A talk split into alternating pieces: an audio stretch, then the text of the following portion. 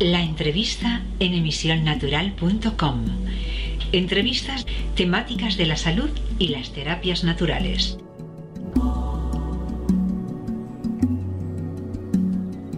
Bienvenidos a emisionnatural.com y hoy tenemos aquí una entrevista muy especial con una persona que he conocido hace poco, pero que lleva muchos años ya dentro de la medicina natural y, y el trabajo como terapeuta. Él se llama Alfons Viñals. ¿Qué tal, Alfons? Bien, gracias. Bien, eh, hay muchos temas que seguro si no es en esta entrevista en otros podremos ir tratando, porque es una persona de larga trayectoria en, el sector de la medicina natural.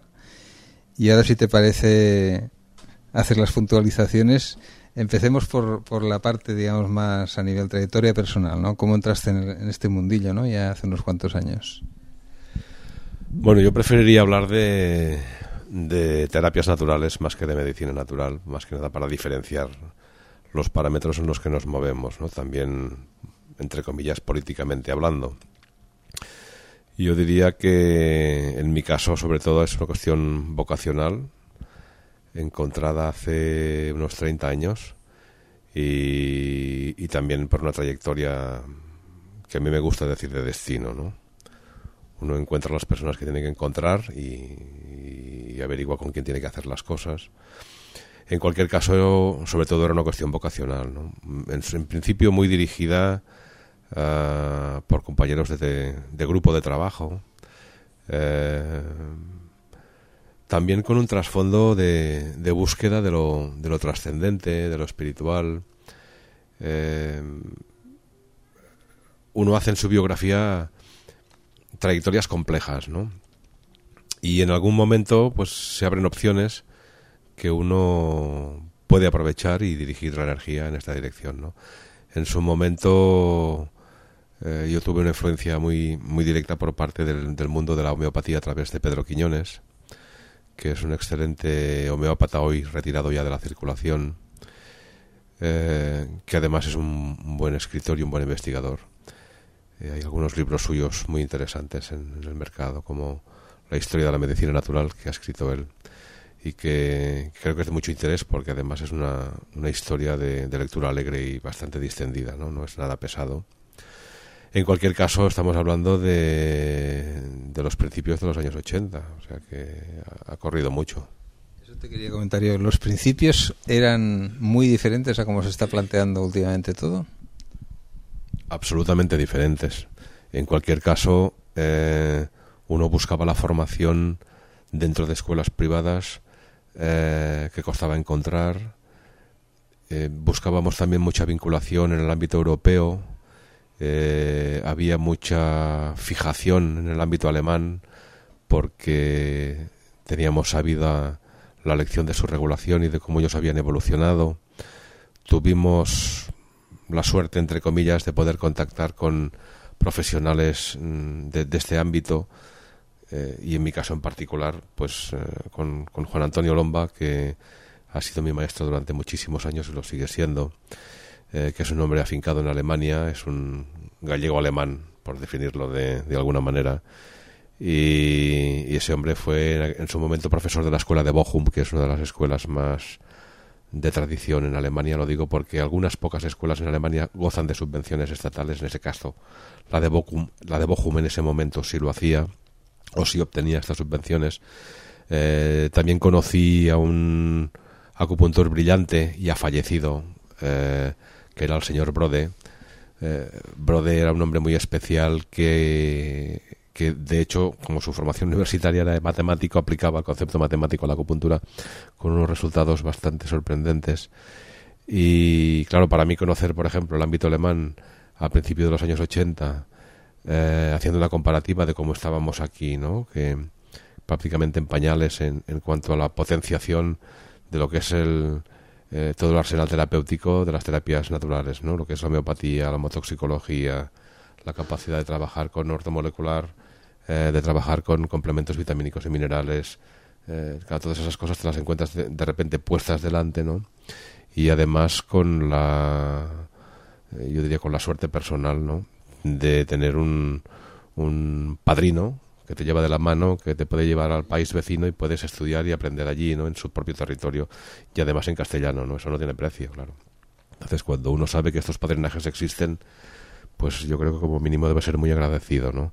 Pero en cualquier caso nos movimos también en el ámbito francés, eh, pero claro, lógicamente por esta relación tan especial, pues mm, el tema alemán fue el que más eh, nos vinculó, ¿no? Eh, todavía recuerdo los principios en los que únicamente existía una farmacia en Barcelona, que era la farmacia Sergavins, eh, que estaba regentada por dos hermanos, eh, y en las que todavía apuntábamos en un papel cualquiera el, remedio homeopático que nosotros queríamos y que ellos elaboraban artesanalmente en la rebotica. Y en la época creo que habría solamente otra, otra farmacia en Zaragoza y, y poco más. Y nosotros hemos sido los que hemos visto evolucionar la industria homeopática como, como laboratorios potentes, ¿no? como puede ser el caso de, de Hell en Alemania, Warón y, todos los demás. ¿no? Eh, en el principio la cosa era como muy escondida, con mucha cautela, con mucho miedo, pero también con mucha fuerza. Porque aquí donde vemos a Alfonso Viñals tiene también una larga trayectoria que un poco hoy nos puede servir de presentación ¿no? en el mundo del autónomo, del trabajo, que en realidad es lo único que nos han permitido hacer desde siempre. ¿no? Él ahora es presidente de UPTA, ¿no? ¿No es así? No, en este momento, eh, y debido a las diferentes circunstancias, mm, delegado nacional de salud de UPTA, Unión de Profesionales Trabajadores Autónomos. ¿eh? Eh, ¿Qué pasa? Que este es el, este es el punto final, ¿no? Y si vamos hacia atrás, eh, yo estuve vinculado a, la Consellería de Salud por todo el tema de la regulación de las terapias naturales en, Cataluña y por la cuestión del decreto. Eh, anteriormente fui el primer secretario general de la Confederación de Trabajadores Autónomos de Cataluña, vinculada, como sabéis, a OGT, eh, donde así, así se hizo la manera de poder abrir un espacio para los terapeutas eh, a ese nivel, que luego dio lugar a que exista eh, toda la sectorial de terapeutas vinculados también a UPTA a nivel nacional, en fin, la, la, organización política, porque siempre pensé que este era un camino para poder llegar a una regulación y a una objetivación del trabajo, ¿no? Y, bueno, a partir de aquí pues han habido, digamos, si vamos hacia atrás en el, tiempo, múltiples... Eh, vinculaciones. El primer acto político que nosotros realizamos como grupo de trabajo en este sentido fue la creación de la APTI, la Asociación Profesional de Terapeutas Independientes, hoy vinculada y, a, a ZQGT eh, como, como, trabajadores autónomos, pero en el año 85 digamos que le dimos el, el tiro de salida, aunque desde los años principios de los años 80 ya estábamos buscando la manera de tener una organización que amparara al profesional, que lo hiciera de una forma más sindicada, también más libre de alguna otra organización que no, que no definía exactamente nuestros presupuestos, pero los inicios fueron estos. Eh, Tú personalmente, ¿cómo has visto la evolución a nivel de autónomo? Porque hay muchos terapeutas en España que, que no todos están cotizando, que no todos están creyendo en esta opción y últimamente también a partir de ha sido uno de los pioneros ¿no? de la regularización aquí o intento de no es legalización, ¿no? Tú, nos explicas lo que ha pasado aquí en Cataluña, que es una punta de lanza para el, para el resto de España y que creo que la Comunidad Europea en su momento dijo que tenéis un plazo para hacer este tipo de regularizaciones, ¿no? Explícanos un poco la trayectoria que has vivido de primerísima mano. Bueno, yo diría que la trayectoria era casi impensable al principio. Nosotros cuando empezamos a querer estar legales buscamos la forma de, de poder cotizar como trabajadores autónomos porque era la única manera de poder tener una seguridad social, ¿no? Y en cualquier caso, cuando acudimos a, a nuestros gestores, que eran los que estaban llevando toda esa cuestión fiscal, eh, nos buscaron un epígrafe. Eh, si, si, tú quieres cotizar, pues, pues no, es dificultad. Si no recuerdo mal, el epígrafe de la época de los años 80, yo creo que cuando empezamos a cotizar todavía no existía el IVA. Todavía no existía el IVA.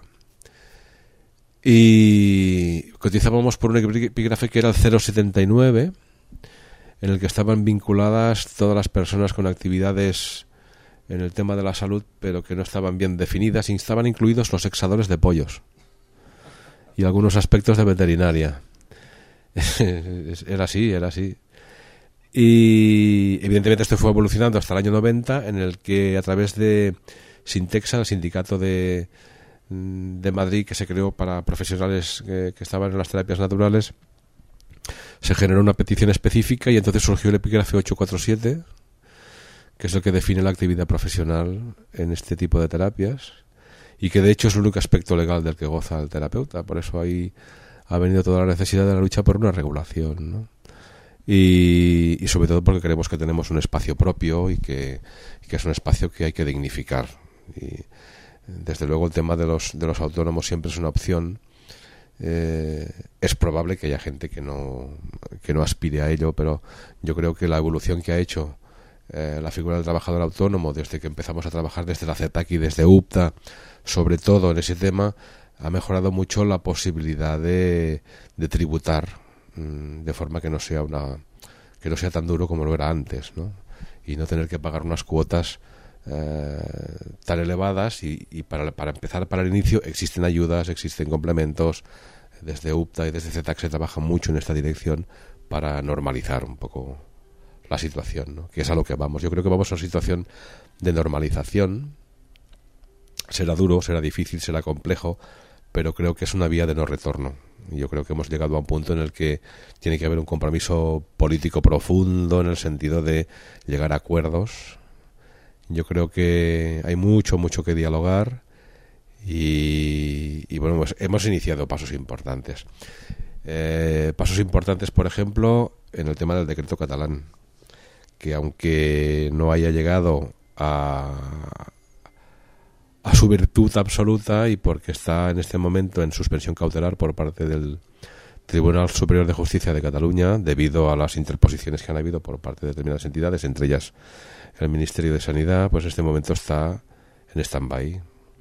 Eso no quiere decir que ese mismo decreto no haya promovido que en el resto de España se hayan, promovido, se han producido diferentes movimientos en sentido positivo y de organización. Yo creo que hay una hay una voluntad de generosidad por parte de los colectivos profesionales para estar todos aunados, por lo menos por parte de la mayoría, para poder llegar a conseguir esta regulación de lo que hacemos, no de lo que no hacemos. Nosotros no queremos ser lo que no somos. Y en cualquier caso, yo creo que esta es la lucha. ¿no? Yo creo que una de las cosas que ha evidenciado la, la contundencia del trabajo que, se hace y que se hace bien hecho ha sido la prueba piloto que se instauró junto con el tema de la regulación en Cataluña en el Hospital de Mataró por parte de la Consellería de Salud, ¿no? Eh, hay que decir que el ambiente que se ha promovido profesionalmente es el de terapeutas y médicos, eh, juntos y en, en, buena armonía y que se trabaja en equipo y que no existe ningún problema ni ninguna diferenciación de ningún tipo eh, hace unos cuantos días, Natalia Flores, que es la, responsable de la unidad, la coordinadora, eh, daba unos datos en la Consellería de Salud que creo que son importantes importante tenerlos en, mente, ¿no? Eh, de, los, de los pacientes que han seguido todo el proceso, el 40% mm, se ha producido un 40% de disminución en el consumo de fármacos. Yo creo que esta es una cifra importante, solamente hay que multiplicar mm, los economistas por las cifras que se manejan en este momento en la población. El 50% de los pacientes habían disminuido el dolor absolutamente. Hay un dato bastante curioso que también es interesante comentar y es que más del 90% de los pacientes que han acudido a, este tipo de, de tratamiento, que habría que decir que es un tratamiento para dolor de espalda crónico, eh, han recuperado su bienestar inicial, es decir, han recuperado la calidad de vida que tenían antes de tener el problema. ¿no? Eh, en fin, yo creo en líneas generales que esto demuestra que este tipo de terapia acompaña perfectamente a los procesos de terapéuticos instalados hoy en día a nivel de lo que son las otras medicinas, por llamarlo de alguna forma, o de la medicina convencional que conocemos, y creo que es una, son excelentes terapias para acompañar procesos, ¿no? Has dicho muchísimas cosas y en otros programas quizás lo podamos tratar con más detalle, ¿no? en cada cosa que has dicho vienen muchas preguntas, ¿no? Pero, por ejemplo, la figura del osteópata, ¿no? Que ahora últimamente, pues en muchas mutas hay un osteópata y está el médico y que muchos lo están utilizando para una recuperación mucho más rápida o para una solución de problemas que hasta ahora, pues bueno, había todo el tema de fisioterapia que funciona, pero con la osteopatía se consiguen unos logros importantes, ¿no? ¿Tú cómo ves esta función como osteópata? Es un experto que un médico, aunque tenga muchos más conocimientos, a lo mejor a nivel de estudios universitarios, quizás, mm, tampoco, pero quizás a nivel anatómico, el osteópata tiene su situación allí muy concreta, ¿no? Y, y este esta negación de esa posibilidad de ejercer esa profesión y encajarse en un sitio adecuado, en, el suyo, no más, lo que tú dices, no, hacer nada, aquello que no, nos permita, no podamos hacer, ¿no? Esa, esa negativa, ese eh, enfrentamiento tan frontal y directo, ¿no? De todo el colectivo médico, de mucha gente que está un poco en contra de, casi como decir, permitir que trabaje alguien que ya lo está haciendo desde hace muchos años en sitios que, bueno, como no es médico, no puede hacerlo, ¿no? es una posición frontal, ¿no? Pero un médico no va a recuperar ese dolor de espalda, ¿no? que has dicho muchas cosas, ¿no? El tema de dolor crónico, hoy en día vas a cualquier hospital y la, maquinita de, de, electroacupuntura, podemos llamarle así, está en todos sitios, ¿no? Pero a unos niveles muy mínimos, ¿no? Y a veces con pequeñas manipulaciones y con un tratamiento adecuado se está logrando una gran mejoría en ciáticas de muchos años, o sea, los propios hospitales tienen unos recursos, pero no acaban de ser osteópatas o acupuntores con un conocimiento profundo, aunque son médicos. Entonces, ese punto central es decir, oponernos porque sí a todo y ahora un médico va a poner se va a poner a ser acupuntor o osteópata. No creo que vayan a hacerlo tampoco, ¿no? Bueno, yo creo que la pregunta es muy, muy larga y bastante compleja. En cualquier caso, yo creo que nos encontramos en, en un momento en el que hay que hablar de lo que es el paradigma de la salud, ¿no? Y yo creo que nosotros, los terapeutas, como, como corporación, como como profesionales, eh, lo dije el otro día en una rueda de prensa en Madrid, estamos aquí para poner en duda, ¿no? en el buen sentido de la palabra. Es decir, hasta ahora, eh, desde que se instauró la salud pública en España, la salud de la población no ha hecho más que mejorar, eso hay que decirlo, ¿no? Y es lógico, ¿no? ¿Qué ocurre? Que han habido siempre pues toda una serie de terapias tradicionales que han ido evolucionando mucho. Tú me preguntabas antes eh, eh, como había sido en el principio. ¿no? Nada que ver la formación, por ejemplo, que se hacía hace 30 años en, Alemania, lo que se está haciendo ahora, por ejemplo, o lo que se está haciendo ahora también en España, ¿no? o en Europa en general. Otra cuestión, quiero decir, nada que ver, porque hoy en día estamos hablando de la formación del osteópata que puede estar entre las 4 o las 6 mil horas. Y eso es mucho conocimiento. Quiero decir, hoy en día un osteópata que termina su, su formación, tiene una formación excelente, sin duda ninguna. Provenga del campo de que, del que provenga. Tenemos médicos que son osteópatas, tenemos fisioterapeutas que son osteópatas y tenemos osteópatas que son solo osteópatas. ¿Vale? Y que han sido anteriores. Hay que decir también que en este momento en el que los conflictos que son conflictos políticos y conflictos corporativistas, o sea, conflictos de intereses, no tienen nada que ver con, el, con la realidad del trasfondo y con la parte ética del trasfondo. Primero fue la osteopatía y luego fue la fisioterapia, no nos engañemos. Y eso es así. Y eh, en ese principio yo tenía en las escuelas de, de homeopatía médicos amigos al lado, estudiando conmigo y no había ningún problema. Y en el tema de osteopatía había fisioterapeutas formándose conmigo y no había ningún problema es luego que las corporaciones, ¿no? los corporativismos, llevan estos enfrentamientos por una cuestión de, de dinero, por una cuestión de bolsillo, casi seguro, ¿no? que la cosa va por aquí, más que por una cuestión de desprestigiar. ¿no? No, se puede desprestigiar una profesión que tiene tantas horas de formación hoy en día. ¿no? Y yo creo que la cosa ha evolucionado mucho. Creo que una de las cosas que va a ayudar a poner las cosas en su sitio es todo el tema de la organización de, los cursos de formación a partir del proyecto de, europeo en Bolonia. ¿no? creo que eso va a poner las cosas bastante en su lugar. Hoy en día la formación ya se está haciendo a nivel universitario en, en algunos lugares de España. Eh, eso es lo que se pide, que haya una implicación del gobierno en ese sentido. Yo creo que tenemos ese compromiso y creo que algo se va a hacer en ese sentido, aunque pueda ser costoso, un poco más lento, pero hay que entrar en la parte de la formación, que esto es fundamental para que exista reconocimiento que a nivel propio y privado ya existe. Es decir, el que, el que se pueda hacer un curso de formación en acupuntura o en osteopatía o en alguna de las especialidades a nivel universitario con sus créditos correspondientes actualizados a la versión Bolonia, por llamarlo de alguna manera, creo que garantiza bastante el, contenido y el conocimiento de la persona que va a ejercer esto. Y que sea un título propio y privado de una universidad, de un centro universitario, no quiere decir que no sea un título oficial. Es un título legal. Y es un título que se, que se, que se otorga al que tiene ese conocimiento. Y en toda esa cuestión habrá que entrar en una, en una armonización, para que nadie entre en competencias que no corresponden, pero que se respeten las que uno tiene. Nosotros, desde el punto de vista, digamos, uh, profesional, no nos, no nos preocupa o digamos que eh, no nos eh, no nos importa en el buen sentido de la palabra que desde la, desde la profesión sanitaria, dado que nosotros somos de momento la única etiqueta legal es para sanitarios, no nos importa que desde el mundo sanitario quieran hacer lo mismo que nosotros, pero que nos dejen hacer lo que nosotros sabemos hacer. Sí, sí. Este es todo un tema que acabará solucionándose, espero yo. Y, y, yo antes te he hecho una pregunta fuera de micrófono, pero ¿cuánto se puede ahorrar la seguridad social a nivel económico? Lo que tú decías, que los costes de la mejoría en dolor un 40% que han, que han mejorado, ¿no?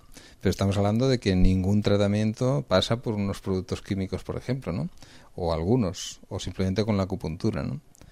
O sea que realmente hay recursos, y ya no hablemos ya de lo milenario que es la acupuntura, y eso sí que lo reconoce en muchos sitios. Yo creo recordar que en el Hospital del Mar también se hace acupuntura desde hace bastante tiempo, como experiencias piloto, creo también, ¿no? Y quiero decir que eso es, innegable, ¿no? Aquí, yo creo que acaba siendo todo un poco el sector, el corporativismo, se utiliza la excusa de los conocimientos, de que hay mucha gente. ¿Tú qué aconsejarías a, todo el que está estudiando, ya es profesional o se considera como un terapeuta, sea de la rama que sea, como evolución personal para luego afrontar esto que nos va a venir a todos, ¿no? ¿Qué le aconsejarías a ese terapeuta?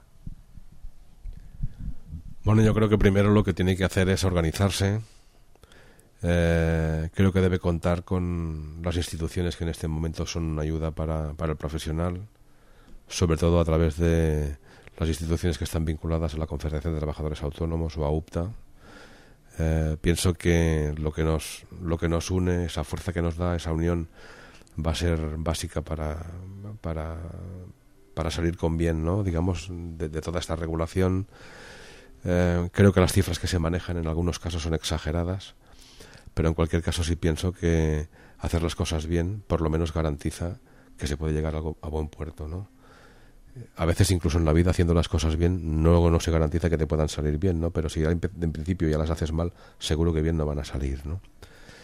Entonces yo creo que hay que unirse, que hay que estar juntos, que hay que dar la talla, que hay que subir los niveles de formación todo lo posible, eh, que hay que buscar con, con las instituciones la forma de dejar cada especialidad en el contexto que le corresponde. Se ha hecho un gran trabajo también en el INCUAL, el Instituto de Cualificaciones en Madrid, para que algunas de las especialidades puedan ser eh, formación profesional.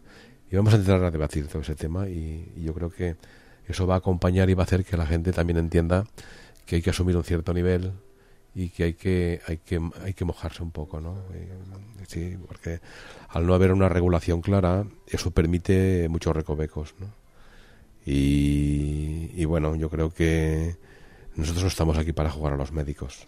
Estamos aquí para hacer un trabajo eh, para la sociedad vinculado muy directamente a, sus necesidades y, creo que con los proyectos que vienen ahora futuros, de los cuales pues podremos seguir hablando, pienso que vamos a dar un par o tres de pasos importantes que no quiero anticipar porque prefiero ver las, las cosas a, a pelota pasada, ¿no? Y bueno, entonces es cuando las cosas ya están hechas y es mejor hablar de hechos que de proyectos y de posibilidades, porque como adversarios no nos faltan, el hecho de anticipar ciertas cosas yo creo que les da ventaja y no es mi deseo.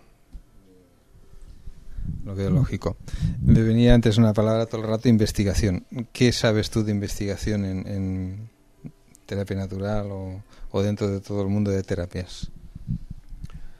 Bueno, yo la única prueba oficial que conozco en este país es la del estudio clínico del Hospital de Mataró, pero nosotros también hemos buscado referencias de otros hospitales, también nos ha llegado información de Estados Unidos. Yo creo que hay algunas cosas en Internet interesantes de visualizar y sí se están haciendo trabajos de contraste, trabajos también a doble ciego, eh, en homeopatía, en osteopatía, en acupuntura. Yo creo que se está moviendo muchísimo, muchísimo el elemento y creo que sí, que cada vez hay también depende, por ejemplo, ¿no? Si hablamos de, ahora que dices eso, mira, también depende, ¿no? Por ejemplo, eh, uno de los elementos de visualización del estado energético de la persona viene dado por las cámaras Kirlian, ¿no?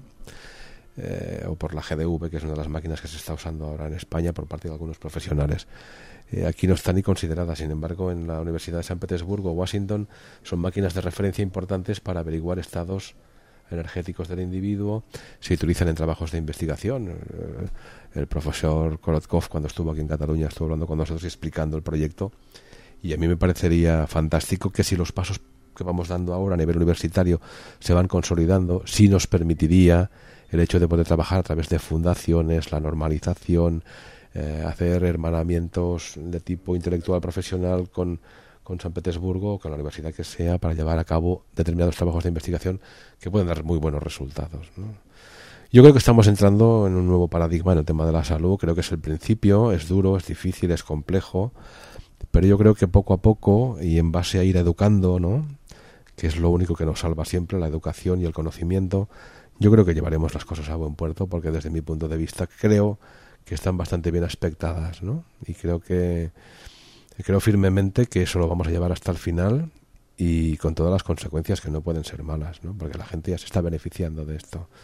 Cuando presentamos el Observatorio de las Terapias Naturales, ya dijimos que uno de cada cuatro españoles las utiliza, ¿no? Y que y que otra cifra interesante era el área metropolitana de Barcelona es espectacular 41,2%. En el ámbito catalán de un 37%.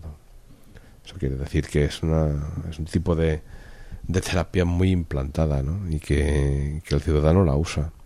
Y que la usa aunque aunque no esté regulada. ¿no? Y eso esa era la preocupación, por ejemplo, desde la Consellería, eh, por decir que había una actividad que había que controlar, regular, garantizar que la persona que acude a un terapeuta o a un especialista pues tiene las garantías de que ha habido una revisión de su trabajo de alguna manera, una confirmación. Exactamente, exactamente.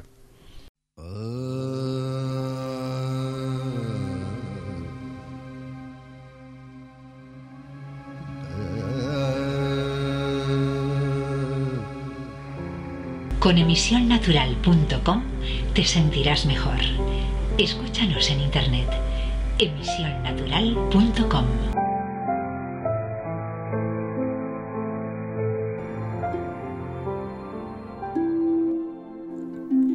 ¿Te resulta difícil relajarte? ¿No duermes bien o te levantas cansado? ¿El trabajo o la vida misma te tienen estresado?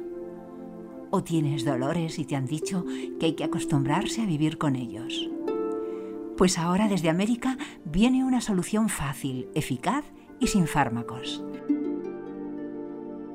El prestigioso Instituto Monro te trae la alta tecnología en CDs para escuchar en tu casa o cursos. La especial tecnología debajo de la música o ejercicio guiado te llevará a un estado de relajación profunda o sueño y tú lo único que tienes que hacer es ponerte cómodo y escuchar.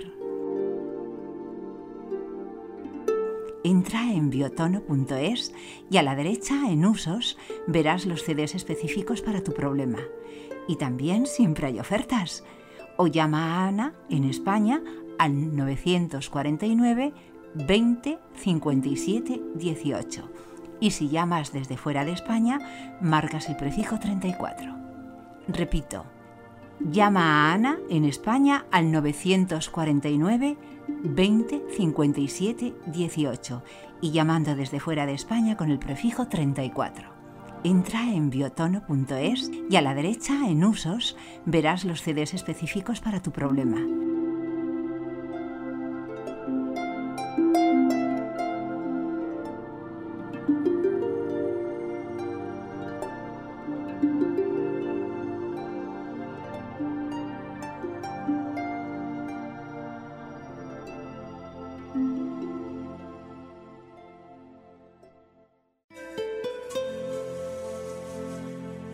Llega la alternativa a los aceites de pescado. Existe un aceite vegetal del fruto Ingainchi, Plunketia volubilis linneo, de la que se extrae su aceite vegetal, el más rico en omega 3 de todos los aceites conocidos, ya sean vegetales, de algas o pescado. Su nombre, Omega 50, de Laboratorios Zeus. Visite su página web, zeusc.com, las dos con Z. Teléfono 91 651 8005. 91 651 8005 con el prefijo 34 si llama desde fuera de España. Llega la alternativa a los aceites de pescado. ceusc.com, las dos con Z.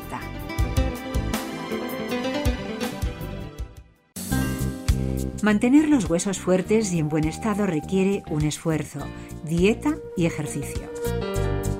Pero Laboratorios Triconatura pone a nuestra disposición un producto magistral, Osteomas. Osteomas contiene todos los elementos necesarios para la salud ósea. Mantener jóvenes huesos y articulaciones ya es posible. Osteomas, de Laboratorios Triconatura.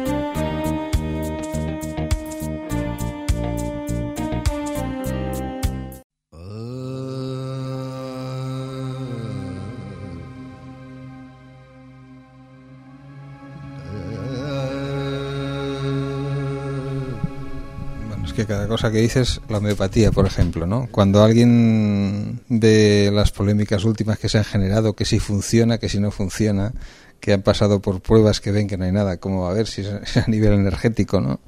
Pero como alguien, como en mi caso, por ejemplo, que puedo testificar que mi padre tratado con homeopatía, con un cáncer de próstata pequeñito, ha bajado el PSA pero brutalmente, ¿no?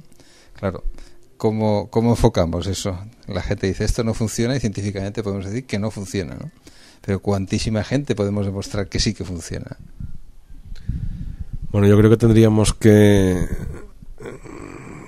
tendríamos que valorar lo que es el, paradigma científico, ¿no? Y, y, qué es lo que consideramos científico, ¿no? Todo lo que se puede medir, todo lo que se puede pesar, todo lo que se puede valorar. Yo creo que sí que hay posibilidades de hacer un trabajo científico con la homeopatía. De alguna manera, en el estudio clínico que se está haciendo en el Hospital de Mataró ya se demostrará la viabilidad y los parámetros en los que se utiliza. ¿no?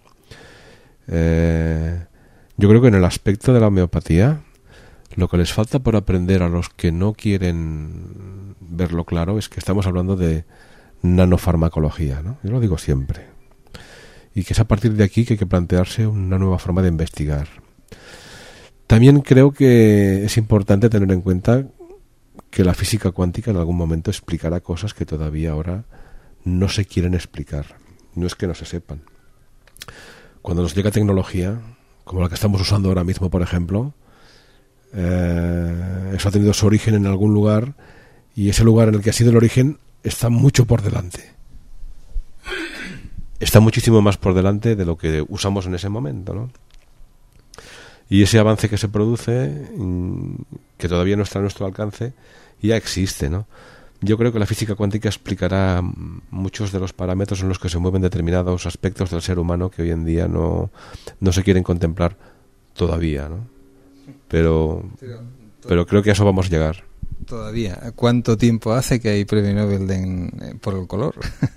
o sea, ¿o cuánto tiempo hace que podemos decir que la auriculomedicina, científicamente, tiene todos unos resortes ahí que, que, que se puede demostrar también? O sea, es que a veces hablamos que una simple fórmula de una molécula de una química que tiene una geometría, con un color la variamos, ¿no? O sea, estamos hablando de pura energía, ¿no? Y es lo que pasa que, puesto en la medicina, pues quizás no han habido todas las investigaciones suficientes, ¿no? Pero cualquiera de las bases científicas en lo cuántico, en, ya si nos ponemos a nivel del espacio y los astronautas, pues cuantísima investigación hay a nivel de de energías o a nivel de control de espacios, o, un montón de investigación y premios Nobel que han investigado sobre estas cosas, ¿no? Y luego vamos nosotros con una cámara Kirlian y vamos, somos el hazme reír de, de todo el sistema, ¿no? Cuando han habido verdaderas investigaciones, ¿no? Y más en todo el mundo de Rusia en su momento, que ahora no sé cómo, si sabes algo tú ahora de cómo está en Rusia de ese tema, nada, ¿no? Nada, bueno. En este momento no estoy al corriente al 100% porque hace más de un año que no tenemos una relación directa, por llamarlo de alguna manera. Pero, claro, como el esfuerzo hay que ponerlo en, lo más urgente, ¿no? A veces otras cosas quedan en un plano secundario. Pero yo creo que en el momento que se pudieran juntar los trabajos que ha hecho Korotkov, por ejemplo, con la GDV, y, a ver, eh, el profesor Korotkov forma parte de los antiguos coroneles de la KGB, en la que todos los científicos físicos, químicos, matemáticos tenían el grado de coronel. Eh, ellos han trabajado el campo experimental muchísimo y saben muy bien lo que se traen entre manos. Entonces, claro, hay cuestiones que son de su top secret, por llamarlo de alguna manera, y cosas que no llegan a la población, pero sin embargo la, la cámara Kirlian que se puede utilizar hoy en día para hacer diferentes observaciones del aspecto energético del ser humano, de su parte de, su cuerpo etérico, de lo que le mantiene vivo, yo creo que es muy interesante y, que en algún momento habrá que conjugar esfuerzos por parte de algunas universidades porque también la tendencia del ser humano es cada vez a, a entender más lo espiritual en el sentido de lo trascendente no religioso, aunque ese aspecto puede estar detrás en algunos casos, pero yo creo que vamos más a, una, a un concepto más eh, científico, espiritual, ¿no? Y eso, eso puede ser un, dilema interesante a resolver, ¿no? Y, que, y, que, empezaría a responder alguna de las preguntas eternas, ¿no? ¿Qué, estamos haciendo aquí? ¿A dónde vamos? ¿Qué hacemos? ¿no? yo creo que respondería muchas cosas, ¿no? Yo creo que sabemos más y que se sabe más de lo que se dice que se sabe, ¿no? Pero como la base del conocimiento en un parámetro tridimensional en el que vivimos se utiliza mucho para el tema del poder, porque ese es el ambiente que permite desplegar precisamente esas características. Yo siempre digo que el ser humano es una entidad espiritual que hace una experiencia en un infierno, ¿no? Y que tiene, es el único que tiene las cualidades para cambiar lo que hay por el bien, por la verdad y por la belleza, ¿no? Y, y en esa dirección es la que tenemos que ir, ¿no? Aunque a alguno le parezca que esta es una expresión pánfila. Bueno, pues un materialista es un materialista y todo respeto para él, pero para mí un materialista es un enfermo y un enfermo siempre se puede curar. Sí, en este aspecto, ya como terapeuta, eh, la versión de qué es lo primero, la parte psíquica, la que va haciendo mella poco a poco en esta parte física. Tú como también como osteópata visitas y tocas a mucha gente, ¿no?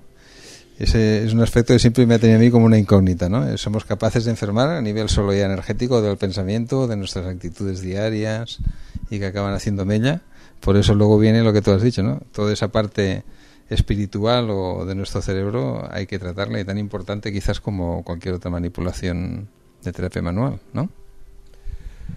Bueno, ya lo he expresado antes, yo, yo creo que el ser humano es una entidad espiritual que utiliza un vehículo anímico que es su alma y esa alma tiene una condición tripartita que sería el pensamiento, el sentimiento y la voluntad y con estos tres aspectos que son aspectos cualitativos y por eso hace que cada uno sea diferente por esas cualidades, eh, eso se expresa físicamente. Eh, el aspecto pensamiento, lógicamente, eh, ocupa todo lo que es la, masa craneal, la cabeza, sistema nervioso central, plexo braquial, miembros superiores. El área rítmica correspondería corazón-pulmón a la parte del sentimiento más noble, la parte más amorosa. La parte del riñón se, se vehiculizaría más hacia el tema de los miedos, de las tensiones del estrés. Eh, la visceralidad, el odio, está claro. A veces, además lo expresamos nosotros mismos. Sí, muchas veces nos damos cuenta de que salimos de una reunión, nosotros mismos lo expresamos, ¿no? Qué reunión más visceral, ¿no? Y en esa visceralidad, pues está la presencia del odio, ¿no? Eh, el aspecto voluntad quizás es el más desconocido porque está vinculado a lo que es la estructura del sacro, eh, cuando hablamos del sacro no estamos hablando de cualquier cosa, sacro significa sagrado. Y eso explica que la energía que tenemos en la base de la columna, que es energía sexual, que es energía creadora, que es energía creativa, no entendemos que esto es una copia de la energía del creador y que nosotros generamos un ser a imagen y semejanza nuestra, como está escrito. Y en cualquier caso es una energía tremendamente poderosa que corresponde eh, a unos parámetros de fuerza increíbles. Existe un yoga exclusivamente dedicado a este tipo de energía, Kundalini Yoga, ¿no? Y de alguna manera, además, el símbolo de la, de la medicina, eh, si habláramos de simbología, nos encontraríamos con el caduceo de Mercurio, que tiene su vara con la bola arriba, eh, las dos alas, las dos serpientes que suben, ¿no? Esas dos serpientes que suben son la kundalini significada, porque una energía tiene dos polaridades, positivo y negativo. ¿no? Cuando estas dos serpientes llegan arriba a la cabeza, uno se convierte en otra cosa, sabe, ve, conoce y tiene conciencia de cosas que los demás no tienen, no saben y no ven. ¿no? Pero esas cosas también se ignoran, ¿no? Están en nuestra cultura, pero están completamente ignoradas. ¿no? En cualquier caso, también la voluntad es la parte más oculta del ser humano. La voluntad es su parte inconsciente, el sentimiento sería su parte subconsciente y la conciencia, evidentemente, está en esa cabeza, ¿no? Que nos permite ver, calcular, precisar tantas cosas, ¿no? Y que es un instrumento perfecto para vivir en un mundo tridimensional, ¿no? Eh, ¿Por qué lo inconsciente relacionado en el tema de la voluntad? Es un ejemplo muy fácil. Uno no sabe por qué es terapeuta, uno no sabe por qué es médico o piloto de carreras o por qué es conductor de autobús o es taxista. Hay una, hay una especie como de vocación hacia determinada eh, profesión o determinado acto que uno realiza, pero no sabe por qué es una cosa o es otra, ¿no? Afortunadamente de momento, claro. Quizás lo ha aprendido, ¿no? Genéticamente, nuestra herencia, lo que, lo que hay ahí detrás, ¿no? Bien, pues eh, hoy ha sido una, una charla muy interesante con muchos conceptos, con muchos planos diferentes, que creo que todos envuelven un poco a, a lo que sería la salud y el bienestar del ser humano y que probablemente esa visión holística que habría que tener, ya no hablemos consulta, sino relación entre alguien que sabe cosas para mejorar la salud de otra persona, debería tener todos estos conceptos como generales, ¿no? Quizás el médico familia fuera, fuera la, la la imagen más normal, ¿no? Como un tratamiento holístico, ¿no? ¿Qué te pasa? Hablemos. ¿Cuántas consultas cambiarían muchísimas cosas si se trató con esa persona fuera desde esta visión que, ahora acabamos de comentar un poco, ¿no? Incluir un poco qué te pasa, cómo te encuentras, no solo que pastilla directa o tratamiento directo, ¿no?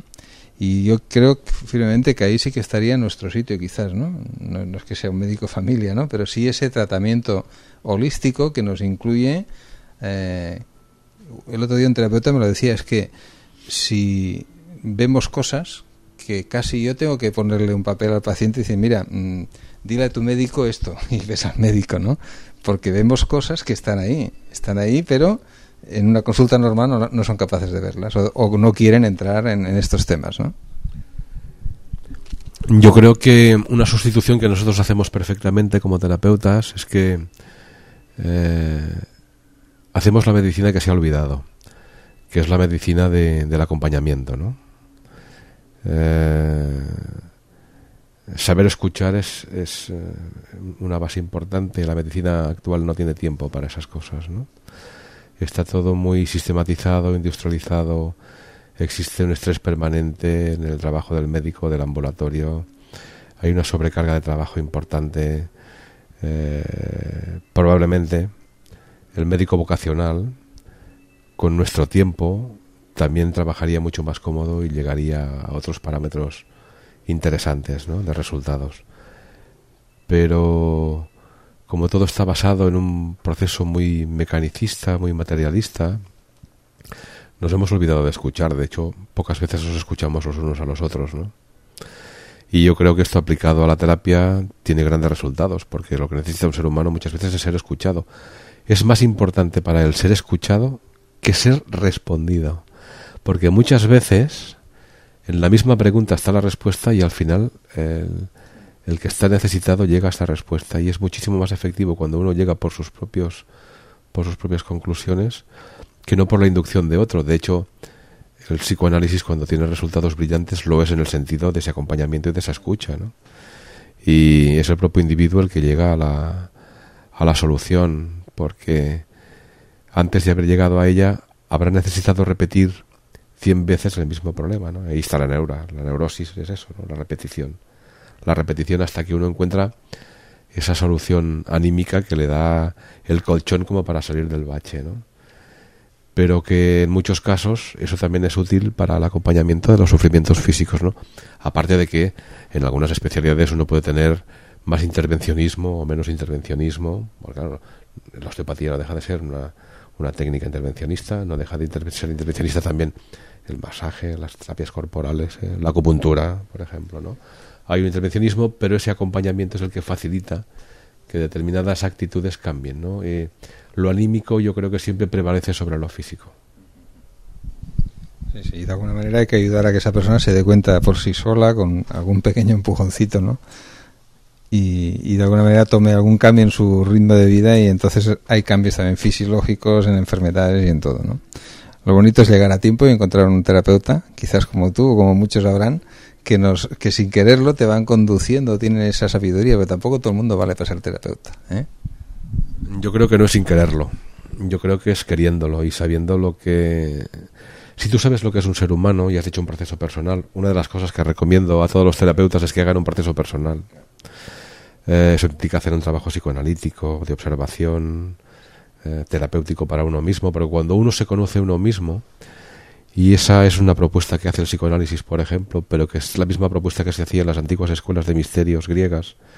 Cuando uno entraba a la escuela de misterios, eh, había dos columnas. Eh, la columna de la derecha decía, nada en exceso. Y la de la izquierda, conócete a ti mismo. Ese conocerte a ti mismo continúa siendo válido hoy en día y es muy importante para el ser humano poder llegar por lo menos a conocerse en sus aspectos más básicos interiores. Cuando uno se conoce a uno mismo, sabe que está en disposición de poder ayudar a otro. Si no haces ese proceso es muy difícil, ¿no? Es muy difícil. Casi te conviertes en, la, en otra copia de la visita rutinaria de cualquier médico, no sea seguridad social o no, o no seguridad social, ¿no? Sin implicarte, sin de verdad dar y mostrar algo, ¿no? Por eso decía que no todo el mundo vale para ser terapeuta porque implica bastante, ¿no? Eh, bastante como persona y con ese trasfondo y el que no lo tiene seguro pues se destruye como un castillo de naipes y acaba que, casi huyendo de la profesión o haciendo copia exacta de receta y recetas herbolario y... Sí, yo creo que este es uno de los peligros y es que eh, se acaba copiando el método eh, y en lugar de recetar antiinflamatorio se receta homeopatía. ¿no? Puede ocurrir en algunos casos, yo creo que eh, se olvidan las bases y los principios. ¿no?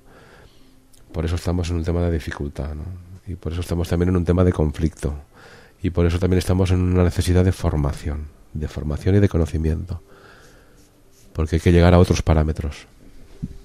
Esto es muy interesante, o sea, formar a un terapeuta es conocer un sistema, un algo, ¿no? Acupuntura, homeopatía, homeopatía, eh, osteopatía, lo que fuera, ¿no? Pero una vez asistí a una pequeña charla de, de un terapeuta que enseñaba a ser terapeuta, o sea, a saber escucharlo primero, a la empatía suficiente y a la implicación y a sobre todo no interferir para nada en, lo que en las pistas que podemos detectar en una conversación, en un movimiento, en una y eso es difícil enseñar. O sea, esa lección quizás a todo el mundo, aunque hay grandes médicos, contra más gran médico es uno, siempre a veces en entrevistas lo, veo, son más humanos. Son el crack de la cirugía, de lo no va más, y son lo más humano posible y tocan a ese paciente y a, sus discípulos allí al lado de la cama, les da esas lecciones de humanidad. Hay casos de todo, ¿no? Pero es cuando te das cuenta y dice, hay que ver este hombre con la tecnología, con el nivel que tiene, a sus 70, 80 años de experiencia que tiene, y se está dando cuenta de lo que es el, trato humano con ese paciente que lo va a operar a corazón abierto o, cualquier otra cosa, ¿no? O sea, pero ese hombre por experiencia o por su personalidad ha llegado a ese estatus, pero ¿cómo enseñamos esa parte, ¿no? A ese terapeuta. Pero llega porque sabe. El que llega es el que el que llega es porque sabe y porque tiene conocimiento y porque a partir de cierta edad uno ya está de vuelta. De vuelta a su hogar, ¿eh? O sea, no, no de vuelta de todo en el sentido de pasar, sino ya está de vuelta, ya está de regreso. Y en el camino de retorno, que empieza a partir de la mitad de la vida que tiene que vivir el individuo, por llamarlo de alguna manera, o por explicarlo de alguna manera, uno está en contacto con ciertas cosas de las que no está en contacto antes. Eh, uno encarna y desencarna, y cuando uno está en proceso de encarnación está bajando cosas, por explicarlo de alguna forma y para que se pueda entender, y cuando uno está en proceso de desencarnación, en proceso de subida, en proceso de volver a la casa, ¿no? de regresar a la patria, em, uno capta cosas que no podría captar antes, y con lo cual eso te da una paz interior, una tranquilidad y un conocimiento que puedes transmitir y que solamente pueden acoger los que están preparados para, para poderlo acoger. Porque eso depende, no, pero eso depende de la estructura que cada uno tenga, de la estructura que cada uno, cada, cada uno tenga, ¿no? Yo creo que se dan procesos muy interesantes, depende a qué edades, y que son buenos de tener en cuenta, porque el que sabe, sabe. Por mucha, por mucha tecnología que haya, el que sabe, sabe. y el que tiene conocimiento, tiene conocimiento. Para saber, ¿no? O, ese grupo de gente que está estudiando. Que yo, yo creo que una de las peores cosas que se ha hecho en el sistema educativo y universitario ha sido machacar la filosofía. Yo creo que eh, nos tienen que enseñar a, pensar, nos tenemos que repensar. Nos tenemos que escuchar y nos tenemos que repensar y tenemos que buscar y saber eh, qué es un ser humano, cómo se comporta, por qué, qué estamos haciendo aquí. Las preguntas de siempre, pero que se tienen que empezar a contestar, ¿no? Se tienen que empezar a contestar. Muy bien, Alfonso. Pues ahora hay que quedar más días, porque creo que por ahí tienes libros muy especiales que tú tienes eh, quizás como referentes, ¿no? Y que también estaría muy bien a lo mejor compartir con cierta gente ciertas tendencias o ciertos maestros que has tenido muy interesantes que quizás hablan un poco de esto, ¿no? Del enfoque tan especial de, de ciertos maestros que ahí ha quedado y, hay muchos que ni los conocerán, a lo mejor otros que sí, ¿no? Y podemos quizás aprender todos mucho, mucho de ti, de esa experiencia. Y nada, como eres tan versátil, pues entre la legalización o no legalización o, la progresión y, y todo lo que tengas entre manos. Nosotros como Misión Natural y la radio de, Medicina Natural o de Terapias Naturales, no importa, de salud en general, te invitamos a que participes y a que seas una voz más desde un diferente punto de vista a nivel de, de lo que sería la salud en general. ¿no? Y bueno, todo lo que quieras transmitirnos o las ideas nuevas o, las colaboraciones, pues bienvenidas serán y nosotros las divulgaremos como cualquier otra que podía venir pero en tu caso pues hay toda una experiencia importante que creo que desglosada ya pueden ser muchos programas para profundizar en diferentes aspectos. Gracias, Alfonso. Gracias a vosotros y continuaremos charlando. Gracias.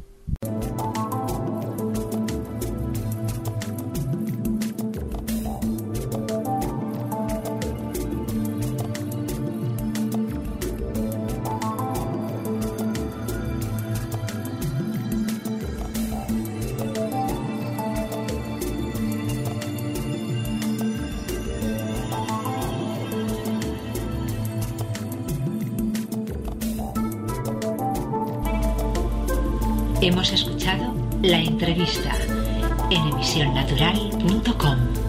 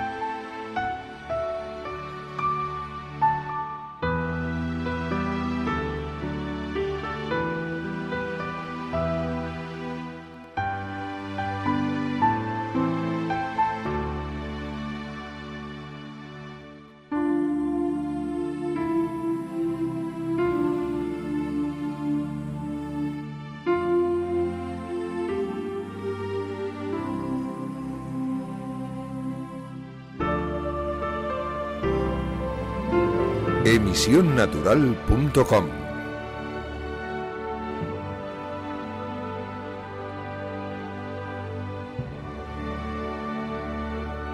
Estás escuchando emisionnatural.com